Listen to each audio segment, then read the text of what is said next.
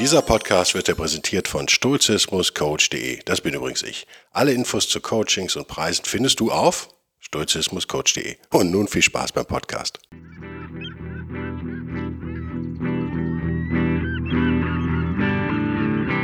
Der wilde Stoiker. Moderner Stoizismus für ein gutes Leben.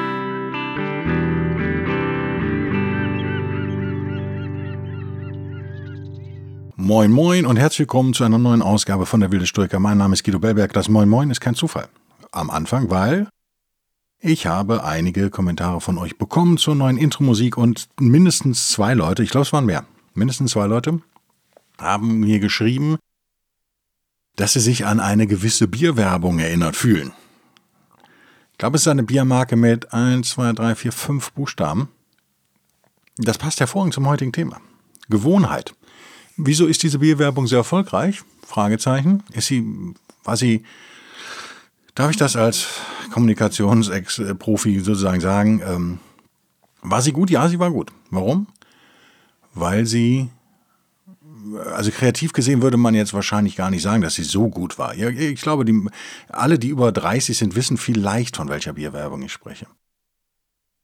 Wenn nicht, müsst ihr euch vorstellen, man sieht eine, in dem Fall Nordseelandschaft, würde ich das nennen. Das ist, glaube ich, keine Ostseelandschaft gewesen, aber ich habe es auch ewig nicht gesehen. Ich seit Jahren keinen Fernseher mehr einschalte, sozusagen, also gar nicht angeschlossen habe. Ähm, und dann sieht man immer Männer. Zielgruppe war also offensichtlich Männer, so um die 40, die sich dann so in Sand fallen lassen. Und sozusagen irgendwie Feierabend, Wochenende, was auch immer, feiern. Und man sieht vielleicht, glaube ich, auch noch, also mit so, so ein paar Meeresszenen und so weiter. Ähm, also ein, ein ein nordischer Strand, würde ich mal sagen. Ähm, kein Zufall, auch bei mir hört ihr Möwen. Auch mein Intro hat sozusagen die Aufgabe, euch ein wenig aus dem Alter rauszuholen und so ein bisschen in so eine Urlaubsstimmung zu versetzen. Das ist durchaus Absicht von mir gewesen. Und genauso ist diese Werbung natürlich auch absichtlich so. Und intellektuell ist die nicht anspruchsvoll, kreativ ist sie auch nicht originell, aber sie erfüllt halt genau diesen Zweck und Warum erinnern sich einige Ältere jetzt zumindest dran? Also älter, wenn ihr über 30 seid. Ist auch gemein, ne? Der 35er, der alt ist. Aber äh, ich weiß nämlich nicht, ob die noch läuft. Deswegen sage ich jetzt bewusst ältere. Vielleicht läuft sie ja noch. Dann gilt das natürlich für alle. Wiederholung macht den Erfolg. Also wir haben auch so eine Art Werbedruck, den wir aufbauen müssen. Es reicht also nicht, wenn wir eine gute Werbung gemacht haben und die nur einmal schalten irgendwo dann nützt das wahrscheinlich eher mal so nix. Wir müssen so einen gewissen Druck da aufrechterhalten, ist ja auch völlig klar, ist ja kein, kein Zauberwerk. Und das bringt mich nahtlos direkt in den Stoizismus und direkt zu Epiktetus, der ein Kapitel geschrieben hat in seinen Discourses, nämlich wie man gegen Eindrücke ankämpft, sozusagen. How to fight against impressions. Ich habe die englische Ausgabe hier. Nicht, weil ich angeben will, sondern weil ich es einfach im Englischen schöner finde. Und leider, leider immer noch kein Latein vernünftig kann. Rudimentär, sagen wir mal. Und schon gar nicht äh, altgriechisch. Äh, wobei Epicurus hat er in Latein geschrieben? Ich glaube, er hat in Latein geschrieben. Gewohnheit ist nicht nur der Freund des Werbers sozusagen oder der Marketingabteilung, sondern auch unser Freund. Und wir, wir kommen eigentlich in diesem relativ dünnen ja, Buch 2, äh, äh, Kapitel 18, kann man das Kapitel überhaupt nennen? Es sind wirklich in meiner Taschenbuchausgabe sind es gerade mal eins, zwei, drei, drei Seiten ungefähr. Etwas weniger als drei Seiten. Das ist nicht viel Text. Das ist sehr wenig Text. Also ihr dürft euch jetzt auch keine DIN A4-Seite vorstellen. Das ist deutlich weniger. Die er da so ganz nonchalant, wie man ihn kennt, haut er die raus. Und fängt eigentlich ganz harmlos an und erklärt uns, naja, Übung macht den Meister, ganz banal. Also wenn ihr, wenn ihr äh, das, was ihr oft tut, das könnt ihr natürlich auch gut. Banal. Also wenn ihr, wenn ihr ähm, jeden Tag joggen geht, dann seid ihr ganz gut im Joggen wahrscheinlich irgendwann. Es sei denn, ihr seid so übergewichtig wie ich jetzt im Moment.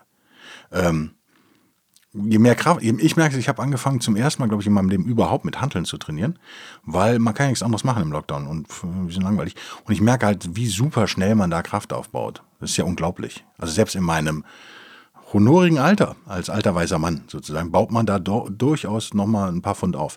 Geht total schnell, auch ohne irgendwelche komische Zaubernahrung, einfach alle drei Tage mal irgendwie so ein paar Sätze machen. relativ schwere Handeln habe ich da jetzt auch, ähm, weil ein Familienmitglied hier so besonders ehrgeizig war. Mir sind die eigentlich zu schwer. ich trainiere trotzdem. Es sind die, die da rumliegen, ich nehme sie also. Und es ist unglaublich, wie schnell man da, äh, selbst in meinem Alter als Mann, da noch irgendwie doch zulegt. Bizeps, Trizeps, geht da ganz gut. Ist allerdings auch anstrengend, habe ich gemerkt.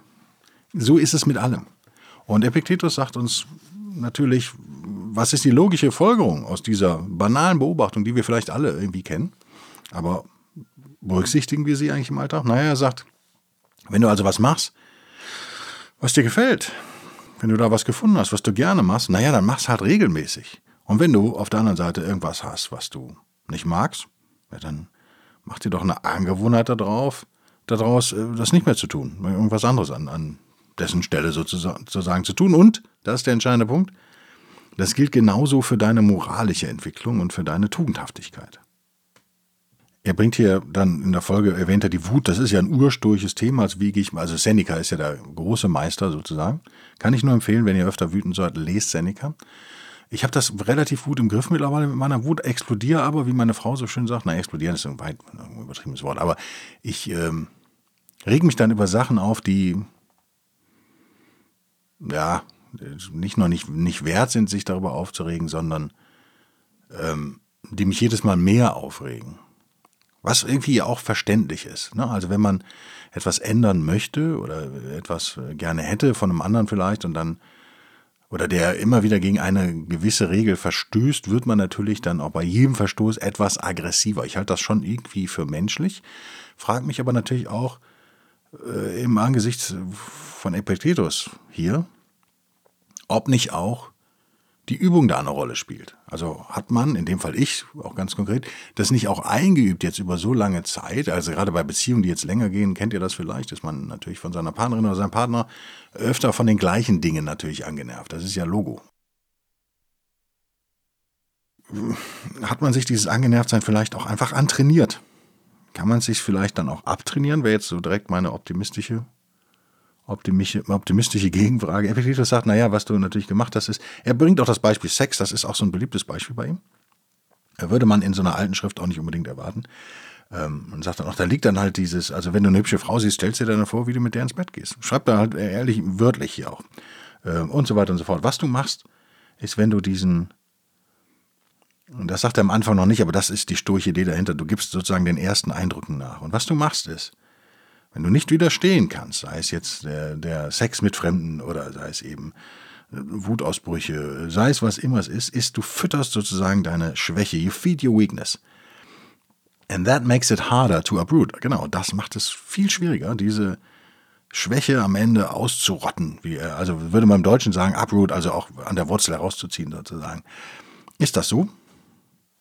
Ist das so? Ich glaube schon füttern wir unsere Schwäche sozusagen. Das ist vielleicht nochmal ein Aspekt, da muss man so eine Sekunde vielleicht mal pausieren und sagen, ja, okay, wir haben also nicht nur unsere Stärke nicht gefördert, könnte man ja so sehen, es war ein Ausrutscher und ja, mache ich ja normal nicht, aber jetzt habe ich das gemacht. Herr Epictetus geht da einen Schritt weiter und sagt, nee, nee, du hast, du hast deine Schwäche gefüttert, du hast eigentlich das gemacht, was du ja wahrscheinlich nicht machen wolltest. Und es ist laut Epictetus uh, inevitable, wie er sagt, that continuous behavior of any one kind is going to instill new habits and tendencies, while steadily confirming old ones. Hm, ja, es ist also unvermeidbar, sagt er, dass äh, Verhalten, was wir kontinuierlich einüben und immer wieder tun, egal worum es da jetzt genau geht, also auf any kind, wird eine neue Gewohnheit in uns äh, festschrauben, sozusagen festsetzen und alte, alte vielleicht sogar noch bestätigen. Also das ist eben der Punkt. Übung macht den Meister, ja. Im körperlichen be be beachten wir das, glaube ich, auch alle, aber beachten wir es auch wirklich im Geistigen? Und in unserem Geistigen klingt jetzt auch mir eigentlich zu weit weg vom Leben sozusagen. Es klingt mir jetzt zu akademisch. Es geht nicht darum, dass wir in unserem Schreibtisch sitzen, so wie ich gerade. Ähm, machen wir es eigentlich in unserem echten Leben. Darum geht es hier. Das sage ich ja immer wieder, Stoizismus, moderner Stoizismus für ein glückliches Leben, mein Claim sozusagen, mein Slogan, bedeutet genau das. Ein glückliches Leben findet ja nicht in dem Buch statt, sondern in der Realität. Darum geht es hier. Wenn wir also dreimal die Woche ins Gym latschen, so, es denn wieder aufhat, oder eben mit Hanteln trainieren oder Liegestütze machen oder weiß der Geier, äh, machen wir das ja, weil uns völlig klar ist, dass wir irgendwas erreichen werden durch dieses Training. Jedenfalls, wenn wir es halbwegs anständig machen und nicht inkorrekt ausführen, die Übung. Und wir erwarten was. Wir, wir, das ist uns völlig klar. Der Zusammenhang zwischen Übung und körperlichen Verbesserungen, der leuchtet jedem ein. Aber der Zusammenhang zwischen Übung und unserem Verhalten, also unserem Weg zum Glück sozusagen, dass wir uns durch ein verändertes Verhalten, dass, dass wir einüben, auch dem Glück annähern, ist uns das wirklich bewusst? Man würde, wenn man die Leute direkt fragt, würde man wahrscheinlich viele Ja's bekommen. Ja, na, Logo ist mir klar, aber ich zweifle daran, dass wir uns selbst so analysieren. Ich zweifle daran, dass wir unser Verhalten so in die Waagschale werfen, wie wir es vielleicht tun sollten. Wie Epiktetus zumindest sagt, dass es sinnvoll ist. Und ich würde zustimmen. Und ganz ähnlich wie Seneca, der ja On Anger geschrieben hat, also über die Wut sozusagen, erinnert uns Epiktetus hier auch dran, äh, wahrscheinlich auch von Seneca beeinflusst, würde ich jetzt mal raten, als Nicht-Geschichtler. Das Problem ist folgendes, wenn wir zum ersten Mal jetzt so von, von so einer Wut über eine gewisse Sache da äh, gepackt werden, dann ist es an der Stelle eigentlich noch relativ leicht, mithilfe unseres Verstandes, unserer Ratio, kurz innezuhalten und diese, ja, und gute Argumente dagegen zu bringen, einfach in so einem inneren Monolog oder Dialog, wenn man will, äh, zwischen Wut und Ratio, können wir, glaube ich, die Wut am Anfang noch relativ gut zügeln. Äh, das wird schwerer, je oft wir der nachgeben. Also auch da ist Gewohnheit einfach unser, in dem Fall ist sie unser Gegner. Aber sie ist, äh, sie ist ein starker Partner von uns. Und sie kann uns helfen und sie kann uns schaden. In dem Fall würde man, würde man sagen, sie schadet uns. Also was meint Epictetus hier genau? Wenn eine Passion, sagt er, also Passion bitte nicht immer nur als Gefühl verstehen, sondern wirklich als negatives Gefühl. Das ist, deswegen klingt das manchmal in den Übersetzungen ins Englische oder auch Deutsche äh, ein bisschen schräg, wenn Stoiker das sagen. Ich erkläre das in dem Buch, was hoffentlich ja irgendwann auf den Markt kommen wird. Ich bin jetzt übrigens auch im Gespräch mit einem Literaturagenten. Warten wir mal ab, was da kommt. Aber wie gesagt, die Mühlen malen da langsam. Also ein bisschen Geduld braucht ihr da noch und ich auch. Da erkläre ich das genauer. Aber äh, schon mal vorab.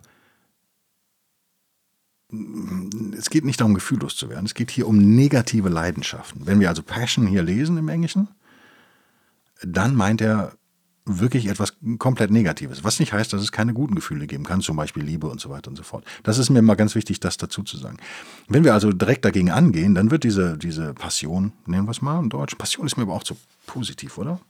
Na, irgendwie habe ich da, ist das der Romantiker in mir? Ist das unsere Kultur, dass ich da denke, Passion wäre irgendwie, wäre doch was Gutes? Kann man sagen, ja, das ist halt seine Passion. Sie wird abebben und unser, unser Mind, unser Bewusstsein, unser, unsere Gedankenwelt wird sich also sozusagen wieder in Balance irgendwie, zumindest in eine Balance reinbewegen, irgendwann. Wenn wir das aber nicht tun, dann wird das, das finde ich einen schönen Satz, ich zitiere das einfach mal Englisch, komm, weil äh, das ist ein einfaches Englisch, ein sehr schöner Satz, wie ich finde. But if you don't bring anything by the way of relief, the mind will not return to normal when it is inflamed by an impression. Ich musste umblättern, sorry bis dahin vielleicht mal. Der Satz ist noch nicht ganz zu aber das ist für mich ein entscheidender, äh, wie sagt man, ist es eine Metapher? Ja, es ist eine Metapher am Ende. Wenn wir also nichts dagegen machen, dann wird unser Geist, ist eigentlich das gute deutsche Wort für meint, wird unser Geist eben nicht mehr in die Normalität zurückkehren. Er wird sich nicht in seinen normalen Grundzustand zurückpegeln, und dann sagt er, when it's inflamed, also das ist äh, by an impression. Das ist eine harte Formulierung. Epictetus, wisst ihr, hart, harter Knochen, Exklave. Ich mag ihn ja genau deswegen, weil er, weil er sehr direkt schreibt. ich finde das äh, total erfrischend. Also wenn sie von einer, von einem Sinneseindruck entzündet ist, unser Geist, wenn er von einem Sinneseindruck entzündet ist, also er redet wirklich von einer Pathologie, einer Entzündung, inflamed. Eine Inflammation ist eine, ja, zu behandelnde Entzündung tatsächlich. Was passiert jetzt also mit einem es ist auch völlig klar, warum er hier ein medizinisches Bild wählt. Natürlich, unser Geist ist sozusagen von dieser Leidenschaft entzündet. Und als Folge, so endet dann der Satz am Ende, it will yield to passion more quickly the next time. Genau. Dieser entzündete Geist ist also schwach und wird beim nächsten Mal der gleichen Passion, der gleichen Passion, Leidenschaft schneller nachgeben. Das ist genau der Punkt. Also wir haben tatsächlich hier einen negativen Effekt. Ich glaube, darum geht es ihm, das klarzumachen. Und er nimmt dieses ja, relativ drastische körperliche Bild zum Beispiel, um uns das klarzumachen, dass wir also nicht nur neutral uns verhalten, wenn wir diesen, diesen ähm, Leidenschaften jedes Mal sofort nachgehen, sozusagen, sondern wir uns tatsächlich auch schädigen. Wir schwächen unseren Geist. Das ist eben etwas, was in Zukunft eine, eine Folge hat. Ursache und Wirkung sind hier wieder mal im Spiel. Also wir haben, es ist eben nicht so, dass wir sagen, okay, wir haben dieses Ding jetzt einmal gemacht. Wir haben dieser Schwäche einmal nachgegeben. Und machen es jetzt einfach nicht mehr und so, sondern wir müssen da jetzt eigentlich mehr leisten als vorher, weil wir ins Miese, in die Miesen geraten sind. Wir haben, wir haben uns geschwächt tatsächlich. Er nimmt hier auch ein ganz physisches Bild, finde ich eigentlich ganz schön. Deswegen mag ich Epiktetus. Und natürlich gewöhnt sich unser Geist an die Sünde, wie er es nennt, the vice, und äh, an die Liebe zum Geld, nennt er dann als, als, als Beispiel. Wir gewöhnen uns da einfach dran und bringt dann noch ein medizinisches äh, Bild, Smallpox, was sind da die Pocken, ne? aber die Smallpox, sind das die Pocken? Wenn jemand also an diesen Pocken erkrankt war, dann ist er danach nicht mehr derselbe. Also er will sagen, er trägt da so eine Schwäche vor. Es sei denn, die Krankheit wird komplett auskuriert, sagt er dann auch. Aber äh, wahrscheinlich verändert uns das irgendwie. Und ihr merkt schon, das sind Drast äh, zwei drastische medizinische Bilder. Also er fängt da noch relativ harmlos mit einer Entzündung an und endet dann bei den Pocken, so ist er. Äh, das hinterlässt, wie er sagt, Narben und Wunden in, in, unserer, in unserer Seele auch, äh, um wieder zurückzukehren zu den Passionen. Und jetzt, wenn wir die nicht gründlich beseitigen und, und gesund pflegen, sozusagen, dann können die beim nächsten Mal recht schnell aufplatzen. Also er bleibt, er genießt diese medizinischen Bilder. Äh, also diese kleinen Mini-Verletzungen werden dann schnell zu offenen Wunden, sozusagen. Was ist also die, die äh, Folge davon? Naja, don't feed your temper, wie er sagt, or multiply incidents of anger suppress the first impulse to be angry. And then begin to count the days on which you don't get mad. Okay, das ist Seneca, eine Reinkultur sozusagen. Schon beim ersten Impuls müssen wir Wut und Ärger unterdrücken. Direkt ausrotten. Bei der kleinsten Regung sozusagen müssen wir, müssen eigentlich mit einem gewissen stoischen Training sollte so eine Alarmglocke bei uns im Kopf angehen und sagen, oh, Obacht. Du gerätst jetzt in eine Emotionen, in die du vielleicht gar nicht rein willst. Willst du da wirklich rein? Was passiert gerade mit dir? Du wirst wütend. Seneca beschreibt das ja noch viel drastischer und sehr äh, detaillierter, aber habe ich, glaube ich, schon mal Podcast gemacht. Mache ich auch noch mal ein, weil es echt ein wichtiges stoisches Thema ist. Äh, Epictetus lehnt sich hier ziemlich an.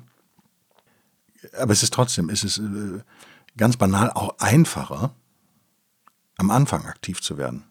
Das ist, also, damit können wir uns auch belohnen, sozusagen. Ich will jetzt nicht, dass diese, dass wir immer so negativ reden hier es ist einfach am Anfang äh, zu intervenieren. Das ist viel einfacher als zu warnen. Das kennt ihr auch von Situationen, die gerne eskalieren und Problemen, die man so vor sich her schiebt, die werden größer. Und genau so ist das hier auch.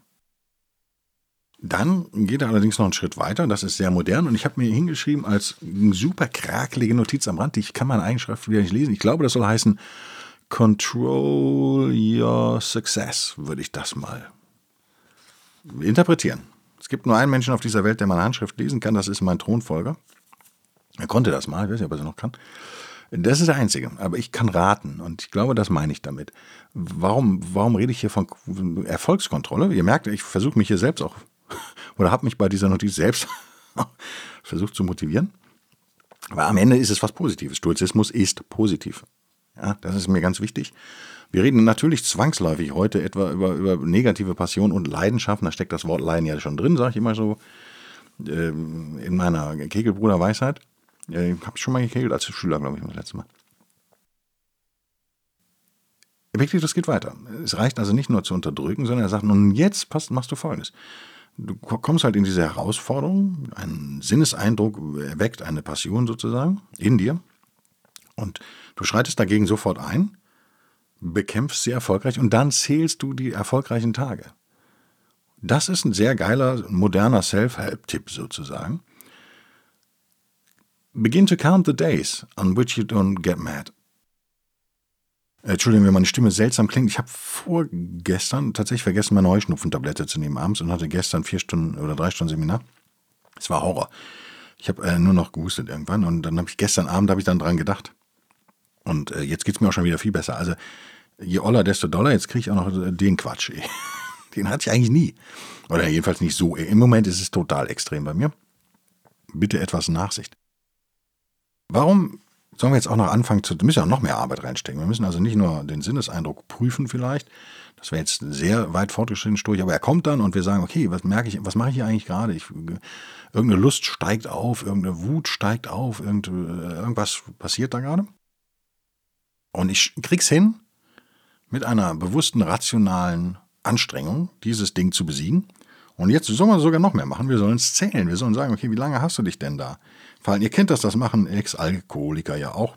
Ein Jahr lang trocken, kennt man aus den Ami-Filmen immer. Hi, mein Name ist Alex und ich bin Alkoholiker. Oder so. Ähm, Finde ich immer, immer schön, das machen die dann alle. Äh, ich bin, äh, mein Name ist äh, Petra und ich bin sexsüchtig. Also, hi Petra. Zahlen sind dein Freund.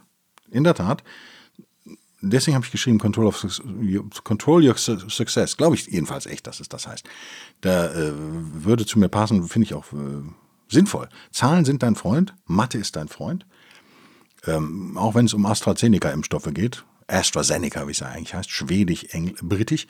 Äh, googelt da mal die Verhältnismäßigkeiten von äh, Blutverklumpung, wie fällt das deutsche Wort jetzt gar nicht ein, äh, das Fachwort und der Pille und vergleicht die mit der Impfung und Blutverklumpung. Dann werdet ihr euch wundern. Warum? Weil Zahlen euer Freund sind. Die Wahrheit lässt sich echt gut quantifizieren. Und so ist es dann eben auch, wenn man dann irgendwann feststellt, früher war ich echt jeden Tag wütend. Dann habe ich das hingerichtet, echt nur noch jeden zweiten Tag irgendwie an die Decke zu gehen.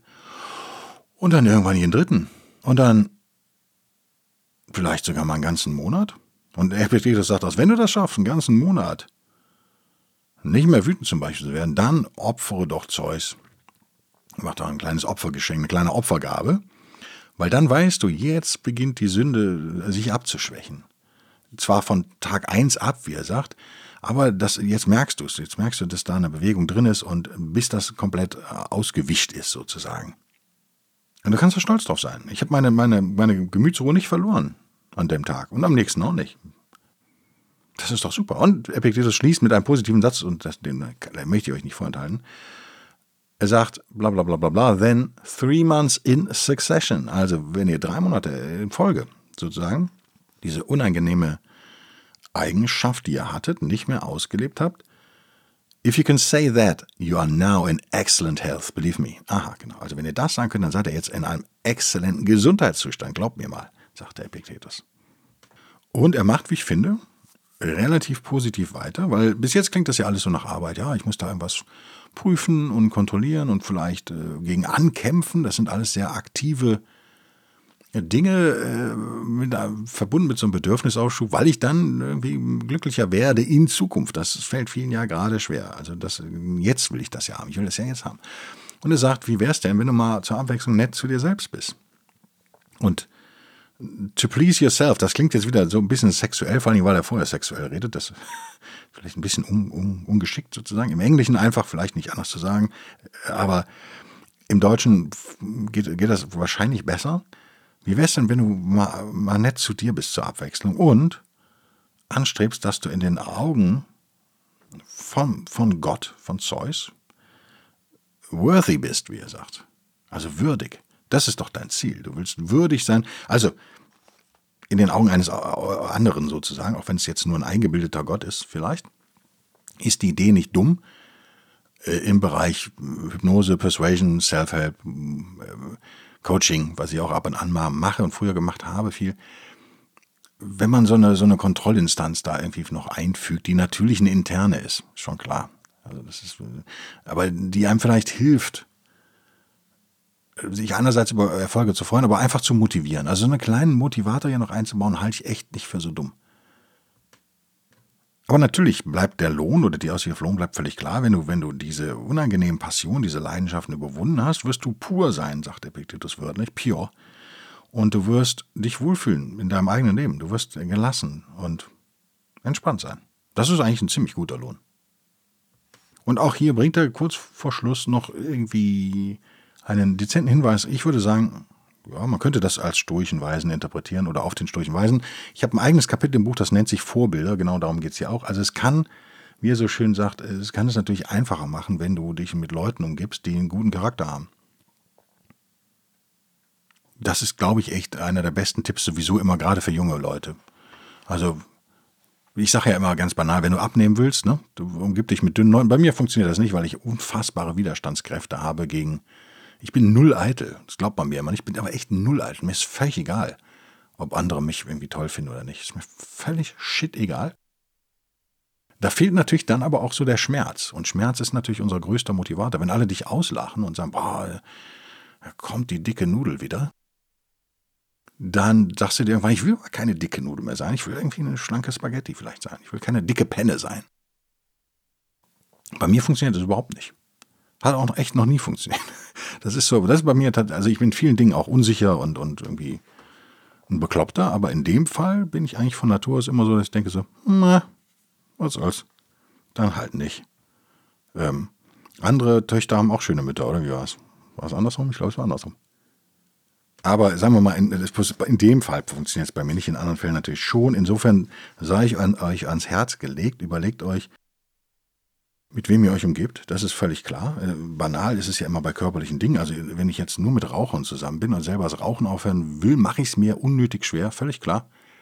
Äh, wir vergessen oft, wie das mit moralischen Dingen ist. Ich habe vor, ich glaube, fast zehn Jahren, ungefähr, vielleicht waren es auch 15, wer weiß das schon, habe ich echt angefangen, mich von äh, nach und nach, also aber quasi echt wöchentlich und dann äh, nachher äh, waren ja schon viele weg, dann brauchte ich nicht mehr so viel Gas geben, mich von Leuten, die ich für äh, untugendhaft und unmoralisch halte, zu verabschieden. Ich will die nicht mehr in meinem Leben haben. Ist mir irgendwann klar geworden. Es ist mir, es ist mir zu anstrengend. Ich will nicht mit Lügnern zu tun haben und ähm, weil auch völlig klar ist, der Mensch, der euch jetzt einweiht, das machen ja mal, das ist ja das Schöne an Lügnern, dass sie einem oft sogar freiwillig von ihren Lügen erzählen, die sie gegenüber anderen begangen haben, sozusagen.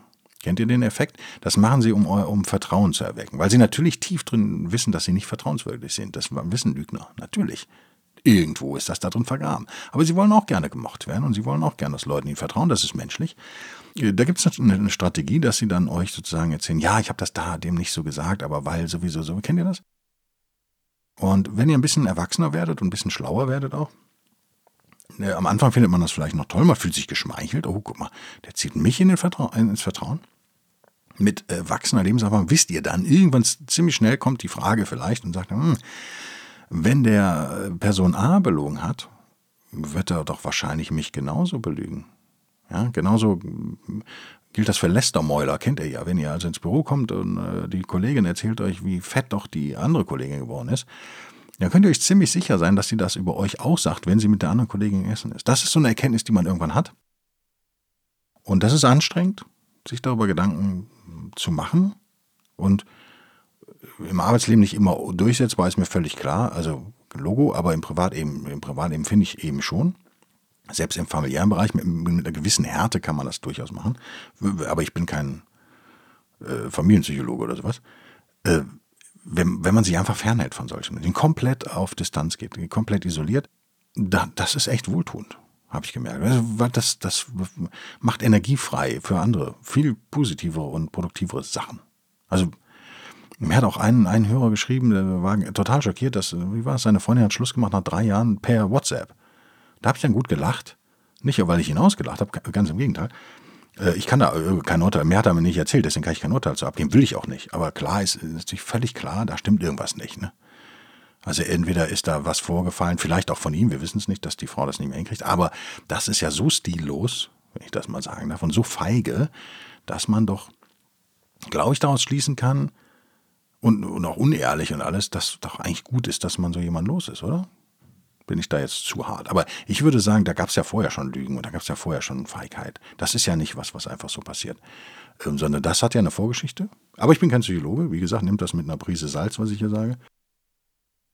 Es ist schmerzhaft sicherlich jetzt für denjenigen, armer, Kerl, äh, schockiert und ist mir völlig klar, aber nach ein paar Wochen hoffentlich kommt doch spätestens die Erkenntnis, dass das gut so war.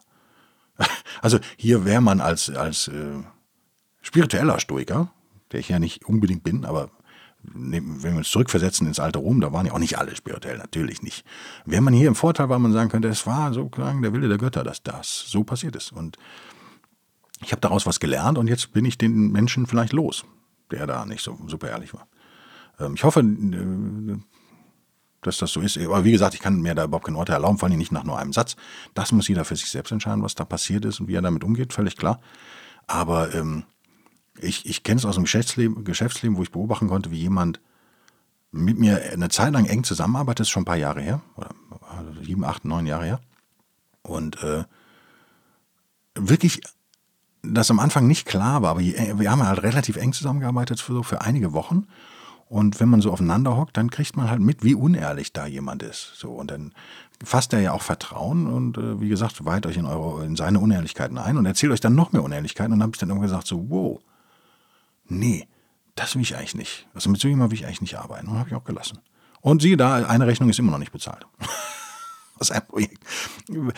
Was, was Wunder?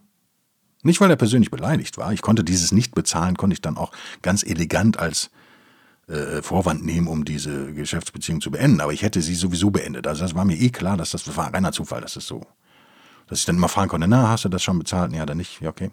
Dann kann ich das beenden. Ähm, ich kann sagen, ich will echt behaupten, fast nichts hat mir in meinem Leben besser getan, mich wohler fühlen lassen, als das Verabschieden von Leuten mit moralischen, äh, von zweifelhaft moralischem Charakter, sagen wir mal. Die sind sicherlich äh, unterhaltsam, teilweise. Es kann also sein, dass der Mensch, mit dem man am liebsten durch die Clubs ziehen kann, dass der so ist. Dann weiß man aber auch, wofür man den hat, nämlich nur dafür, durch die Clubs zu ziehen. Alles andere dann bitte nicht. So ist meine Einstellung jetzt als alter weißer Mann sozusagen. Ja, kann, ist schwierig wahrscheinlich, wenn man 20 ist. Aber überlegt euch, ob das nicht auch was für euch wäre. Das war es erstmal wieder mal vom guten alten Epiktetus, den, der mir immer mehr ans Herz wächst, bis auf seine Spiritualität. Ich lese gerade ein exzellentes Buch, The Beginning of Infinity von David Deutsch. Ähm, auch nicht ganz unumstrittene Wissenschaftsbetrieb, Quantenphysiker. Ähm, erklärt alles. Es ist ein riesen Rundumschlag. Ich bin jetzt, habe jetzt angefangen am Wochenende, letztes Wochenende, äh, bin bei Seite 114 oder so. Man muss es langsam lesen. Manchmal muss ich auch Sätze zweimal lesen. Äh, David äh, Deutsch ist sicherlich klüger als ich. Aber äh, ich finde schon jetzt mindestens zehn Erkenntnisse, die äh, Hammer sind. Ich stelle das in den Stoiker Buchclub gleich ein. Ich, also wenn ihr dieses Jahr nur ein Buch lest, ich hoffe ja, dass es meins dann ist, wenn es mal rauskommt. Aber wenn ihr zwei Bücher lest, dann lest dann den Herrn Deutsch auch noch. Vielleicht. Ähm, sehr geil, kann ich nur sagen. Sehr geil, überhaupt kein Stoiker. Also null Spiritualität zum Beispiel drin, finde ich gut in dem Fall. Ist halt ein Physiker und theoretischer Physiker, hat auch einige Medaillchen da schon einheimnen können und Preischen. Äh, ein extrem kluger Kopf. The Fabric of Reality ist, glaube ich, sein Vorgängerbuch. Habe ich aber nicht gelesen. Ich lese jetzt erstmal das. Und das ist der große Umschlag von Evolutionsbiologie über Gene bis hin zur Astrophysik. Hauptsächlich geht es ums Denken. Und da denke ich oft, das passt da eigentlich, eigentlich ganz geil zu Stoizismus. Muss ich einfach, also ist mein Gefühl, aber ich bin halt auch natürlich parteiisch. Ich freue mich über euren Support, ich freue mich über euer Zuhören. Es gab einige neue Supporter, ich antworte denen auch immer persönlich. Ich führe euch jetzt nicht alle auf, weil da müsste ich das aus 30 verschiedenen Quellen zusammensuchen. Das Problem mit buymeacoffee.com war gar kein Problem. Es war schon ein Problem, keiner weiß, wie es passiert ist. Aber alles gut, die haben einfach auf einmal mit einem anderen, mit einer anderen Zahlungsdienstleisterfirma da irgendwie gearbeitet und dann, keine Ahnung. Aber es, es kam alles an, es hat nur irgendwie auf verschlungenen Wegen sozusagen. Einmal jedenfalls. Wir verstehen es nicht, es läuft alles wieder erst rein. Sie haben sich darum gekümmert. Sehr nette Firma, muss ich sagen. Guter Support. Äh, sehr sympathisch äh, ein, ein, ein Mensch, der mich schon länger auf Patreon unterstützt, hat äh, entsetzt festgestellt, dass er da gar nicht aufgeführt ist. Aber es ist nur in seiner Ansicht so. Ich habe dann bei mir, dann hat er mir auf Facebook eine Nachricht geschickt. Ich habe es in meiner Ansicht dann gecheckt und da war er dann doch. Also es ist alles, ich finde Patreon Wahnsinn. Also für euch ist es einfach zu handeln. Für mich im Backend ist es echt so, hm, ich finde es lahm und ich finde es umständlich. Ich finde Local Stuff viel besser. Für mich als als äh, sozusagen Content Creator sozusagen. Es ist viel geiler, aber ähm, ist halt einfach nicht so bekannt und Patreon funktioniert ja auch. Also es ist völlig egal, wie er mich unterstützt. Es kommt an, ich freue mich darüber. Und am meisten freue ich mich, dass ich, das scheint jetzt so sich immer mehr zu kristallisieren, sozusagen in spätestens zweieinhalb Monaten oder so die Chance habe, so ein kleines Podcast-Studio in Laufweite auch aufzubauen. Also ich latscht da 20 Minuten hin, das finde ich jetzt zumutbar. Ich glaube 25, wenn man jetzt spazieren geht, aber wenn man jetzt wirklich Walking machen würde, aber gut, dann hast du noch irgendwelche schweren Sachen am Rücken, Laptops, Mikros, sonst was. Äh, eine halbe Stunde äh, entspannter Opa-Spaziergang bin ich dann da, das ist doch absolut geil. Und dann kann ich auch äh, noch entspannter aufnehmen. Und ja, vielen Dank dafür dann. Kann ich mich auch nur bei euch bedanken. Bis nächste Woche. Bis denn dann. Tschüss.